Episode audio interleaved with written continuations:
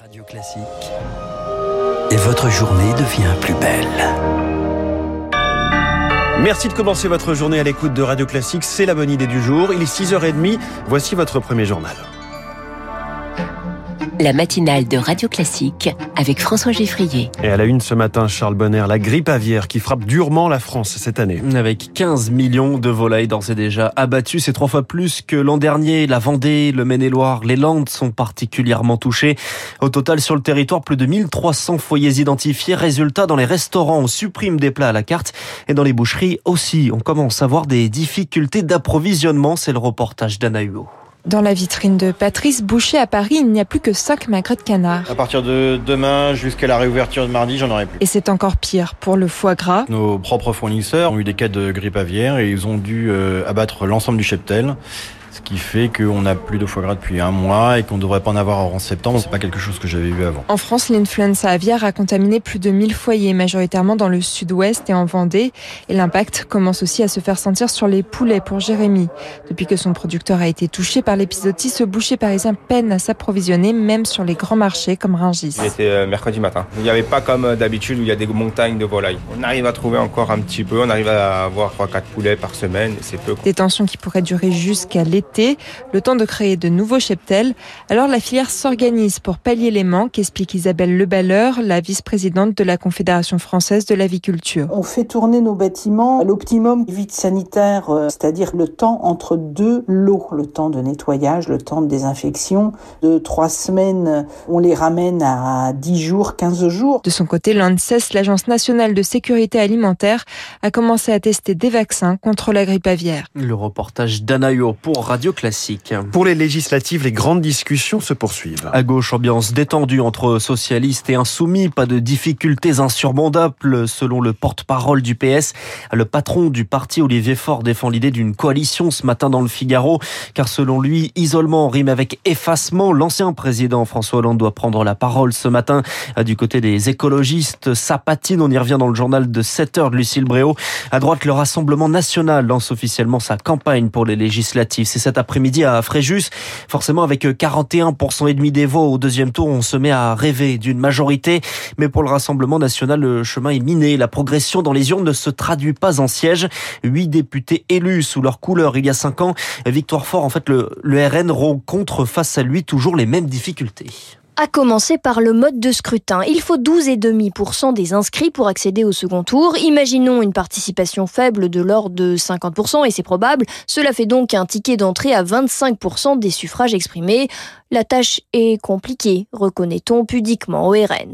L'autre embûche, c'est le parti Reconquête d'Éric Zemmour. Pas d'accord politique, affirme l'état-major du parti. Reconquête tape à la porte et récolte un froid polaire. Quand on fait 7%, difficile de peser dans le compromis, ironise un cadre. Le RN règle ses comptes. Le parti a la dent dure. Sur le terrain, les militants ne le comprennent pas, souffle un maire. Enfin, reste de gros points d'interrogation sur certaines circonscriptions, celles justement où le RN a marqué le plus de points. On cherche les meilleurs profils, dit un ténor, sauf que localement cela ne passe pas toujours et on craint des parachutages de figures montantes du parti. Si la direction persiste, il va y avoir du mouvement, prévient un édile. Victoire fort à Lourdios-Icher dans les Pyrénées-Atlantiques. Tous les suffrages sont annulés et le responsable, c'est le baron local Jean Lassalle. Le candidat éliminé dès le premier tour s'était filmé dans le bureau de vote au deuxième, expliquant s'abstenir. Un message à caractère politique selon le Conseil constitutionnel. C'est interdit pendant la période de réserve. Jean Lassalle a présenté ses excuses. Pour certains, c'est la dernière. Le Conseil des ministres se réunit ce matin à 10h. Le gouvernement devrait démissionner la semaine prochaine. Le nom du futur ou de la future Premier ministre reste encore un mystère. Dans la foulée de ce dernier conseil dû pour le gouvernement, le premier pour le président réélu, Emmanuel Macron se rendra à Percy auprès des soldats blessés en 2017 à peine investis.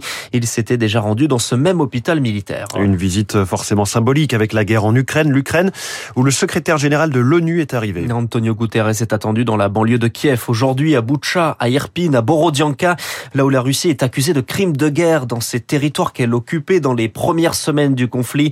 La Russie est également accusée de chantage par les Européens, réaction à l'annonce d'une suspension des livraisons de gaz à la Pologne et à la Bulgarie. En cause le refus de ces deux pays de payer en roubles, les ministres européens de l'énergie se rassemblent lundi prochain. Sur le terrain, les combats continuent dans l'Est. La Russie annonce annonce avoir bombardé un dépôt d'armes près de Zaporizhia.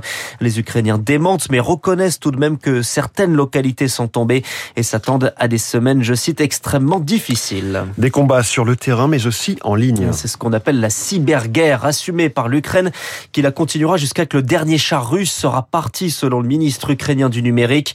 Mais pas besoin de conflit pour voir ces cyberattaques parfois plus discrètes, un moyen souvent utilisé par des hackers pour des raisons purement criminelles, un risque répandu en France.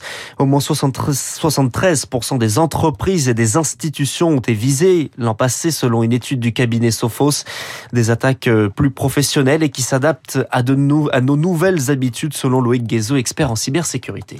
Le plus gros vecteur de démarrage de ces attaques reste l'envoi d'un email pendant la pandémie. Les entreprises ont été obligées de mettre du télétravail. Ce changement d'environnement professionnel a facilité le travail des attaquants. Quand par exemple vous recevez euh, un mail un peu douteux qui vous demande de changer un RIB, euh, si vous êtes au bureau, vous allez avoir le réflexe d'aller voir euh, la comptable deux étages au-dessus. Si vous êtes en télétravail, vous allez peut-être vouloir réaliser l'opération pour répondre au sentiment d'urgence fort mentionné dans le message. Loïc Guézo du Club de la sécurité de l'information française. Une enquête pénale ouverte par le parquet de Paris sur les sabotages de fibres optiques, des câbles sectionnés qui ont entraîné des coupures d'Internet dans plusieurs grandes villes du pays hier.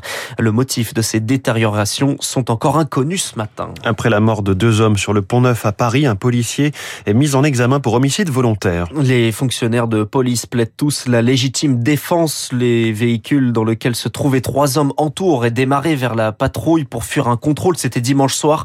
Une dizaine de cartouches tirées, mais en retenant la notion d'homicide volontaire, les juges d'instruction sont allés au-delà des réquisitions du parquet, Lodi Fritz. Pour l'heure, la légitime défense n'est donc pas retenue. Cette mise en examen pour homicide volontaire concerne le conducteur.